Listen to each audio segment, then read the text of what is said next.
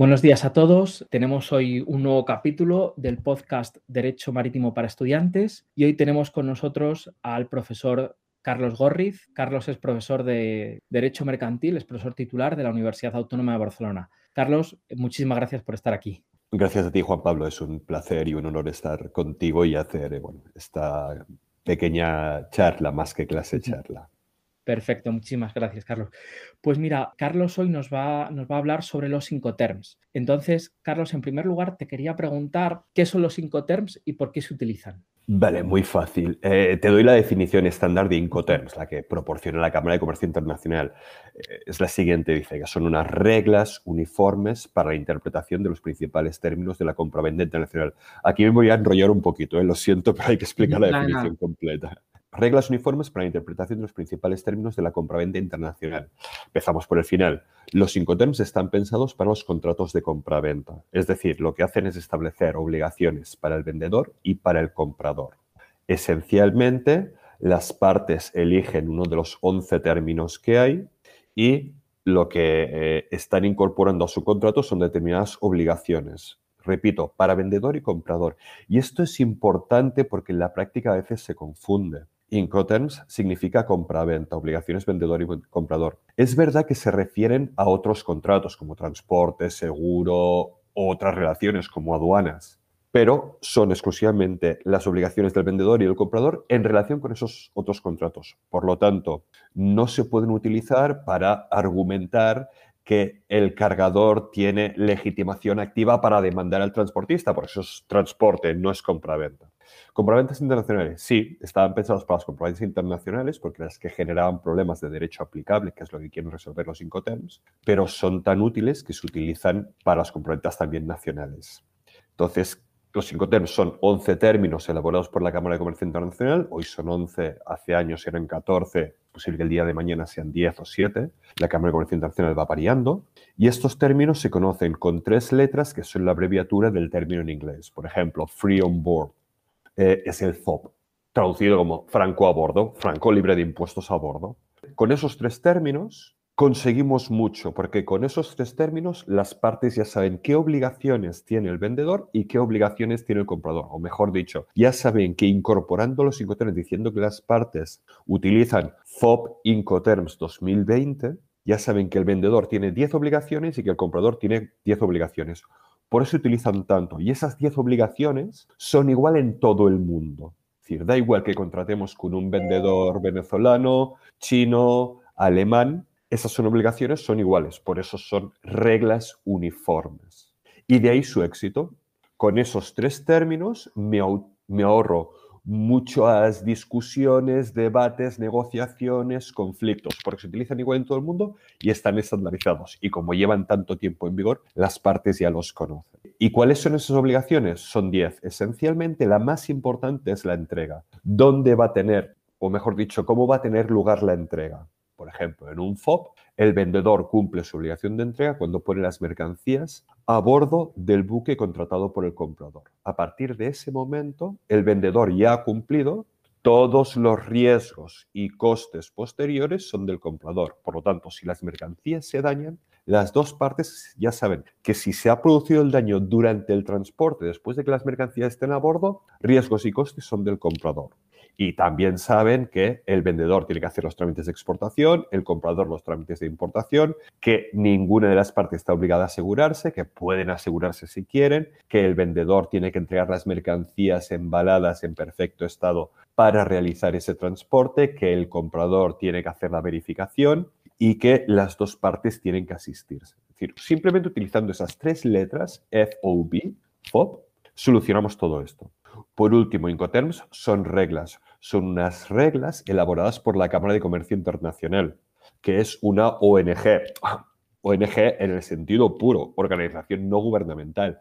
La ONG, la Cámara de Comercio Internacional, no está representada por los estados, con lo cual no puede hacer convenios ni sus reglas están pensadas para que los estados las incorporen como leyes. Por tanto, los Incoterms no son normas jurídicas. Se discute mucho si son unos usos, costumbres, si tienen un valor puramente contractual, que es lo que yo pienso, pero eso da igual. La idea es que para que se incorporen los Incoterms al contrato, las partes tienen que someterse a ellos. Basta que digan que aplican el FOB o el CIF o el FCA Incoterms 2020, por ejemplo, y ya incorporan los Incoterms a su contrato. Si además podemos probar que son usos de comercio, pues más fuerza todavía. Pero vamos, eh, no ganas mucho. Es una discusión académica interesante, pero desde el punto de vista práctico no genera mayores dudas. Entonces, más o menos ya nos has ido anticipando también un poco los criterios que se deben tomar en consideración para elegir eh, un Incoterm. Y en este sentido, sobre la base de esto, te quería preguntar si hay, algún término especialmente complicado o de alguna manera que no sea conveniente utilizar. ¿Cuál es tu opinión en este sentido? Sí, hay dos términos complicados. Es decir, los Incoterms son 11 términos te pego un poquito de rollo, ¿eh? son 11 términos. La Cámara de Comercio Internacional los clasifica en función del modo de transporte, en polivalentes que utilizan para todo modo y marítimos. Pero a mí me parece más didáctica una clasificación antigua que los agrupaba en cuatro grupos, valga la redundancia. El primer grupo era el ex-works. El ex-works empieza, básicamente, eh, significa que el vendedor lo único que tiene que hacer es poner las mercancías a disposición del comprador en su establecimiento, del vendedor, y no hacer nada más, ni cargar las mercancías, ni encargarse del transporte, ni gestión alguna, ni siquiera encargarse de los trámites de exportación. El comprador tiene que venir, recoger las mercancías y hacerlo todo.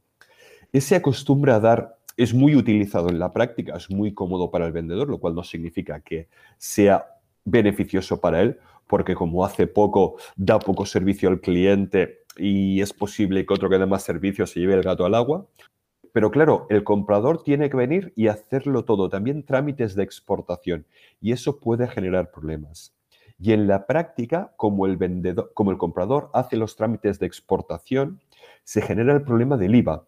El vendedor tiene que incluir el IVA en el precio. En principio sí, porque es una venta nacional. Él pone las mercancías a disposición del comprador y no sabe qué va a hacer el comprador después. Lo que pasa es que los compradores acostumbran a argumentar que van a exportar las mercancías, piden que no se grabe el IVA. El vendedor acostumbra a ceder y entonces puede tener problemas con la agencia tributaria porque no tiene pruebas de que esas mercancías se hayan exportado. Por lo tanto, cuidado con este tema. Por eso, aunque se utiliza mucho, eh, los que nos dedicamos a esto advertimos cuidado. La segunda categoría son los términos F. FCA, Free Carrier, el FOB, Franco a bordo y el FAS, Free and Side Ship. Estos se utilizan bastante, son ventas indirectas a la salida. Básicamente el vendedor cumple cuando, pone las cuando entrega las mercancías al transportista contratado por el comprador o poner las mercancías al costado del buque o poner las mercancías a bordo. A partir de ahí, él ya ha cumplido. Es verdad que tiene que hacer los trámites de exportación. Son muy útiles y no generan demasiados problemas. Los términos C son igual que los F, son ventas indirectas a la salida, pero el vendedor tiene que contratar el transporte, eso despista un poco, son muy útiles, se utilizan mucho, generan algún problema, pero vamos. Y luego tenemos los términos D, si ves, cada vez vamos imputando mayores obligaciones al vendedor, cada vez tiene que hacer más cosas. En los términos de, son ventas directas en destino, eso significa que el vendedor cumple cuando pone las mercancías en el lugar pactado de destino, por ejemplo, en el establecimiento del comprador. Con lo cual, hasta que no llegan ahí las mercancías en perfecto estado, los riesgos y costes son del vendedor. Y eso es complicado para él pero es verdad que da mucho servicio, con lo cual es muy competitivo si da mucho servicio. Es decir, si yo soy un comprador y entre tener que ir a buscar las mercancías y que me las pongan en mi casa, claro, no hay color, si a mí me da lo mismo. Entonces, los términos de, hay tres términos. El DAP, Delivery at Place, el vendedor entrega las mercancías en el lugar de destino acordado, las mercancías sin descargar. El vendedor hace trámites de exportación y el comprador los de importación. El DPU es igual que el DAP, delivery place unloaded, entregadas en destino, descargadas, es igual que el DAP, pero hay un plus porque el vendedor tiene que hacer la descarga, con lo cual asume trámites y costes de descarga, y eso es un riesgo porque hay el peligro de que las mercancías se dañen. Cuando más se dañen es cuando se manipulan, carga-descarga. Y luego está el DDP, Delivery Duty Paid. Significa que el vendedor cumple cuando pone las mercancías a disposición del comprador sin descargar, pero el vendedor tiene que hacer los trámites de exportación y de importación. Y eso puede ser muy complicado porque hay países que exigen que sea una empresa nacional la que haga los trámites de importación, con lo cual el vendedor no puede hacerlo. Imagínate que vendemos unas mercancías en Kazajistán, por poner un ejemplo de un país que a mí me suena exótico. DDP, eh, ¿tenemos que hacer los trámites de importación en Kazajistán? Yo empiezo a sudar ya ahora, vamos, no sé cómo. Y, seguramente Kazajistán va a exigir que sea una empresa nacional la que haga los trámites ahí. Eh, no conozco el sistema jurídico, no conozco aduanas, no conozco el idioma, encima soy una empresa extranjera. Por eso la Cámara de Comercio Internacional acostumbra a ir con mucho cuidado a utilizar XWorks y DDP. Estos serían los dos, eh, no a evitar, pero a extremar las precauciones. Y Carlos, una pregunta también has mencionado mucho el FOB, hay otro término que también se utiliza mucho, que le has un poco pasado un poco por encima, que es el término CIF, que es muy utilizado en la práctica. Y hay muchas veces, quiero saber tu opinión aquí, que no se utiliza de manera muy correcta. ¿Cuáles serían las razones bajo tu punto de vista? Muy buena pregunta. Eh, tienes toda la razón. El CIF se utiliza mucho, pero hay problemas que se utiliza mal. ¿Por qué? Yo creo que las razones son dos. Primera razón, por, los problemas, por las características de los términos C. Los términos C son ventas indirectas a la salida. ¿Qué significa eso? Indirectas significa que interviene un transportista, que es un tercero, que no es ni auxiliar del vendedor ni del comprador, pero las partes han pactado que el vendedor cumple cuando entrega las mercancías o pone las mercancías a disposición de ese transportista, que es un tercero. Son ventas indirectas, significa interviene un transportista, y a la salida o en origen. Eso significa que una vez que el vendedor entrega las mercancías al transportista o pone las mercancías a bordo, el vendedor ya ha cumplido. Los riesgos y costes son del comprador. O sea, si las mercancías se pierden durante el transporte, el comprador tiene que pagar los costes. Perdón, tiene que pagar el precio de la compraventa, sin recibir las mercancías o recibiéndolas dañadas. Y en segundo lugar, si se generan costes durante ese transporte, costes extraordinarios, por ejemplo, hay un temporal y el buque queda dañado y hay que cambiar las mercancías de un buque a otro, esos costes extraordinarios, como ya se ha producido la entrega en origen, esos costes extraordinarios son del comprador. Ahí los F y los T son iguales, pero los C, el problema reside o la gracia está en que el vendedor tiene que contratar el transporte. Es decir, él contrata el transporte en nombre propio, lo paga, pero los riesgos de ese transporte son del comprador. Y eso es, hace que nos explote la cabeza. Es decir, contrato el transporte, sí, lo pago, sí, como vendedor, pero todo lo que pase durante ese transporte es a riesgo del comprador. Eh, sí, sucede así. Y no solo los riesgos, sino los costes. Yo pago los costes, yo vendedor pago los costes del transporte y tengo que pagar todo lo que aparezca, todos los costes ordinarios que aparezcan en ese contrato de transporte.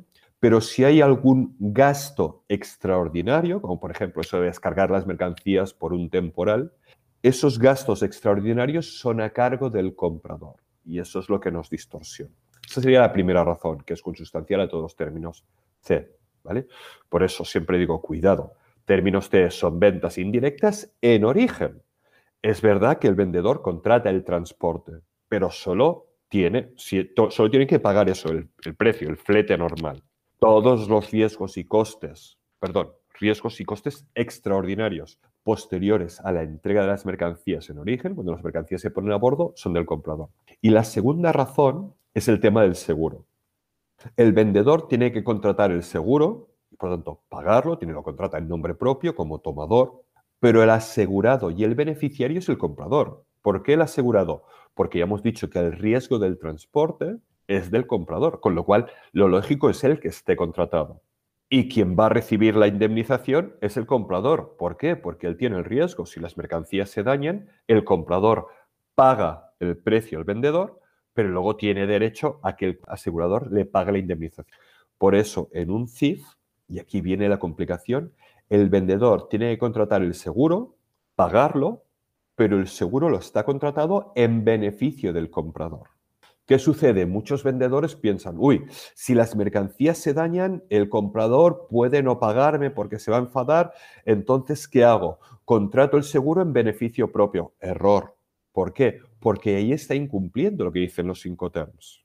Y ahí se puede generar un problema, porque la compañía de seguros puede decir, oye, has contratado el seguro en beneficio propio, pero tú no tienes el riesgo del contrato, porque el riesgo era del comprador, con lo cual no te pago al vendedor. Y cuando el comprador le pide que le pague, el asegurador lo tiene muy fácil. Oye, como es que el seguro lo ha contratado el vendedor en beneficio suyo, no en beneficio tuyo, comprador, con lo cual a ti tampoco te pago. ¿vale? Eso es un poquito la problemática del CIF. Carlos, pues muchísimas gracias. Creo que eh, nos has explicado perfectamente qué son esto de los cinco terms, que además es una materia que muchas veces en las asignaturas de Derecho Marítimo se pasa muy, eh, muy rápido, cuando en la práctica tiene una importancia comercial brutal. Entonces, agradecerte de nuevo el que, el que hayas estado aquí. Y nada, para mí ha sido un placer. Eh, nada, agradecerte a ti que me hayas invitado y sobre todo felicitarte por esta iniciativa que me parece extraordinaria. Queda a tu disposición y de tus alumnos para lo que necesitéis. Perfecto. Muchísimas gracias. Carlos. Adiós.